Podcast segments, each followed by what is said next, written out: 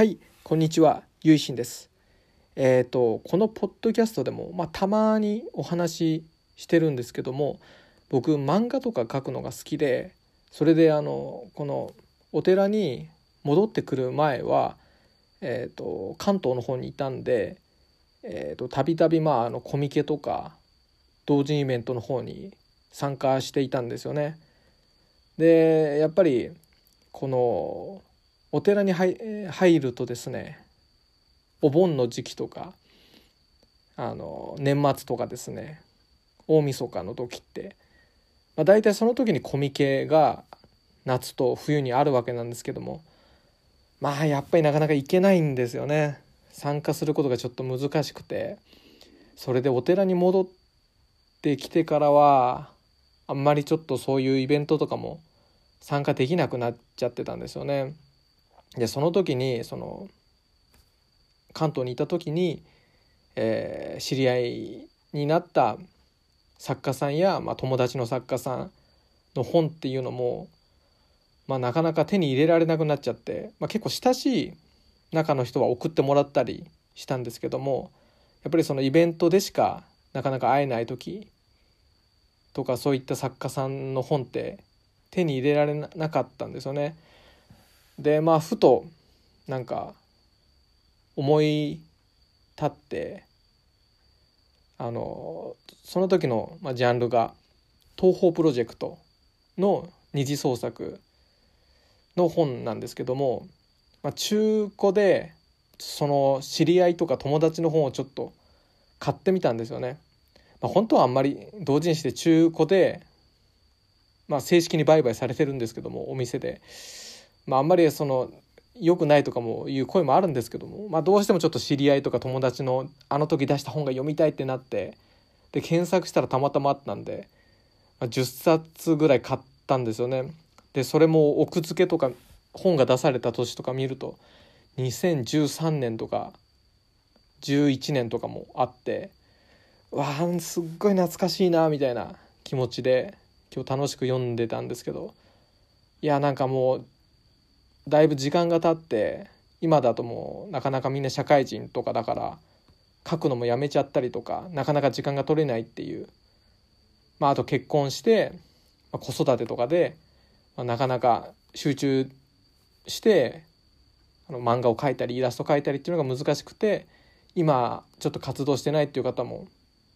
まあ、結構いるんですけども、まあ、その時のあの出した本読んでや本当になんかこう時間が戻るっていうか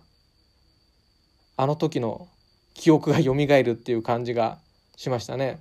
でよく秋葉のあの駅前のデニーズとかで絵を描いたりあの食事しながらみんなで絵を描いたりあと同人イベントの打ち上げで、まあ、お金がなかったんであの品川のバーミヤンで打ち上げしたり、まあ、通称品バーって呼んでたんですけど、まあ、そういう思い出とかなんか秋葉でやっぱご飯食べて色紙にみんなで絵を描いて交換したりとかもらったりとかなんかそういった思い出もバーってこうその同人誌に読んですごくなんかこうフラッシュバックっていうかそんな感じになったんですよね。で、まあ、ちょっとここで仏教を絡めたお話をちょっとさせていただくと浄土真宗開かれたお坊様で鎌倉時代の僧侶で親鸞上人という方がおられますけどもその親鸞上人も生涯にわたって執筆活動っていうのを続けられたんですね本当もう亡くなる直前まで筆を持っていたっていう方なんですよね。でずっとその著作とか歌とかを読んで著作の記述とかもずっとこう訂正訂正常にこうアップグレードされていた方なんですよね。できっと親鸞上人ってその執筆活動を通して過去の自分と会ってたと思うんですよね会話してたっていうかあの時こう思ったなとかあの時の経験があるからこういうことにたどり着いたなとかいろんなそういう執筆を通して過去の自分と対話してこの著作の作品っていうのがどんどん磨かれていったんじゃないかなと思うんですよね。で親鸞上人は自分のこの執筆を通して自分の過去と出会っていかれたっていうかそういそういった時間の旅行されてたじゃないかなと思うんですよね僕は。でやっぱりなんか今回のこの同人誌とかを読んで友達の同人誌を読んでこう自分自身もこの昔に戻ることができたっていうか読んでる間はなんか昔に戻ってるっていうかそういう感じがすごくしてやっぱり本ってそういう力あるよなって思ったんですよね。本ってやっぱり語り継ぐために残すために作る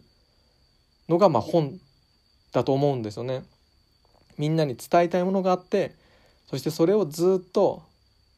読み継いでいってほしいっていう気持ちがあるから本っていう形になると思うんですよね。でやっぱり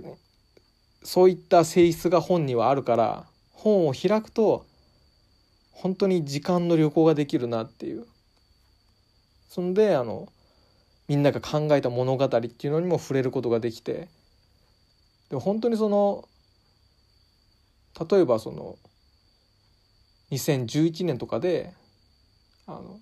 イベントとかで直接もらったり買ったりして読んだらそのもしかしたらその「あ面白かった」で終わっちゃったかもしれないんですけどこう時間を経てなんかすごく深みが出るっていうかなんかいろんなことを思い出して感じてっていうことができてなんかああの人こういうことを考えてたんだとかこの物語からこういうことを伝えたかったんだとかあこのキャラでこういう話を組み立てたんだってことがなんか改めて分かるっていうかで本当にもう本を読んですごく今日はもうエモいっていう感じになったんですよね。いやなんかすごくこう自分自身のこのそのやっぱり若い時っていうかそのがむしゃらにこう走ってた時みたいなそういった時なんで、うん、そういった時代の空気とかもなんかこう思い出したりしていややっぱりいいなと思ってやっぱりなかなかこのコミケとかも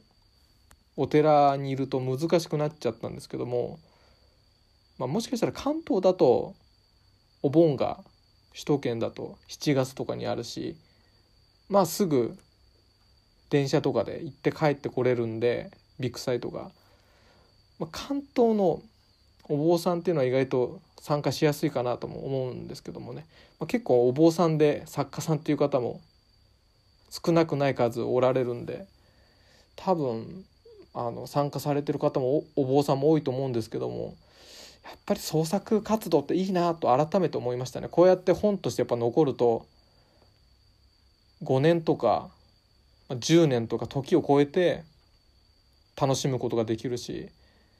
なんかその時の思い出もパッケージされてるみたいな。それで話もちょっと戻るんですけども親鸞上人の場合もやっぱり自分の経験してきたこととか感じたことをパッケージして今の未来の僕たちに届ける。顔も知らない。生まれてもない。僕たちに向かって筆を進めてくれたんだなと思うと本当にありがたいと思いますね。僕を指導してくださったお坊さんの先生も言っておられたんですけどもなんで親鸞上人がお書き物を記したか。それは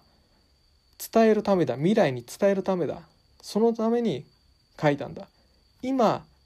自分と同時代を生きている人に伝えるんだったら直接話せばいい。書き記すってことは自分が亡くなったその先の時代の人たちに思いを届けるために書くんだよっていうことをおっしゃってくれてでそこから改めて僕自身も本っていうか伝えていくっていうことってどういうことなんだろうっていうことについて改めて考えてみたりしたんですよね。で今回は結構サブカルチャーっていうか同人誌っていうものをかんん考えて、まあ、改めてそういった親鸞書人の思いにも触れるっていうかアクセスできたような気がするんですよね。サブカルチャーだから全然違うじゃないかっていう声もあるかもしれないんですけどもでも根本は同じっていうかこれを伝えたいんだっていう気持ちで出来上がってるのが本なのでなんかそのすごいエネルギーっていうのがやっぱりあるなって改めて思いましたね。ちょっと改めてっていう言葉は使いすぎかもしれない知れないんですけども。うんなんかすごくあの良かったな読んで良かったなっていうか。でまあやっぱりちょっと直接ねお会いしてゲットしたかったなっていう気持ちはもちろん強いんですけどもなかなかこの環境的な制約っていうのもあってまあその制約の中で物語っていうのに触れるっていうか感じ取る力っていうのをまあ反対にこうなかなかアクセスできないからこそアンテナを伸ばしていけるっていうか、まあ、そういうふうに持っていきたいなとも思いましたね。なんかただこういやイベント行けないよっていうので終わっちゃうんじゃなくふてくされて終わっちゃうんじゃなくてうんなかなか行けないからこそいざゲットした時はそれをもう 150%200%1000% その物語をもう読み尽くしてやろうっていうかそういった気持ちでなんか望んでいきたいなっていうふうにも思いました。でやっぱ親鸞上人のお書き物もそういった気持ちで親鸞上人の真意はどこにあるのかっていうことを、まあ、自分なりに、まあ、参考書とかこう手引きとかだけじゃなく自分自身の感じたことっていうのも大事にしながら伝統的な教学っていうのも大事にしながら自分の感性っていうのも頼りにして親鸞上人のお心っていうのを頂いていきたいなとも思いました。またなんか同人誌から話がすごく飛んじゃいましたけどやっぱり本っていいなっていうか同人カルチャーっていいなって思いましたね。イベントとか結構今こういった状態でなかなか難しい印刷会社さんもすごく大変っていう状況だと思うんですけどもコミティアさんとかも今クラウドファンディングされてますけどもその存続っていうのいうものも含めてこの同人カルチャーっていうのが未来までうん残っていけるようにこうすごく豊かな土壌だと思うので、まあ、なんとかこのこの先50年100年先までそれ以上まで同人誌同人カルチャーっていうのが続いて伝わっていってくれたらいいなと思いました。それでは今日はちょっと僕の思い出話っていうことになっちゃいましたけどあのまああのお気軽な感じで、えー、楽しんでいただけたら、えー、幸いです。それでは最後までお聴きくださり本当にありがとうございました。合唱何万ダブ